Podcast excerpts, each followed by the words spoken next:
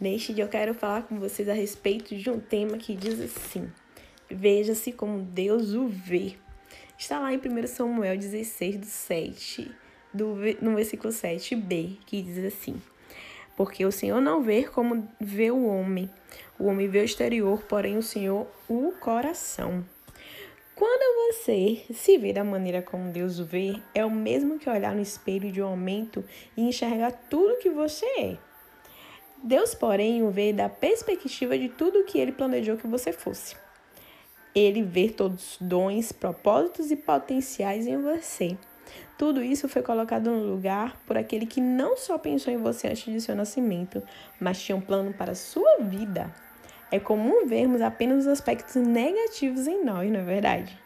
Observamos penosamente nossas fraquezas, carências, fracassos.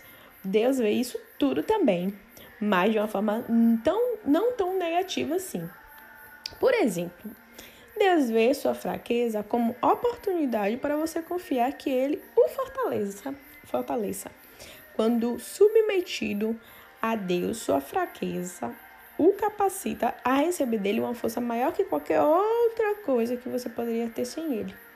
Deus vê sua carência como a possibilidade de você recorrer a ele e declarar que depende dele para que ele supra todas as suas necessidades. Deus vê seu fracasso como um convite para que você ande bem pertinho dele, para que ele habilite a realizar aquilo que você não pode começar sozinho. Se você não tem certeza disso, eu o convido a buscar Deus mais do que o buscou antes e a passar a conhecê-lo melhor.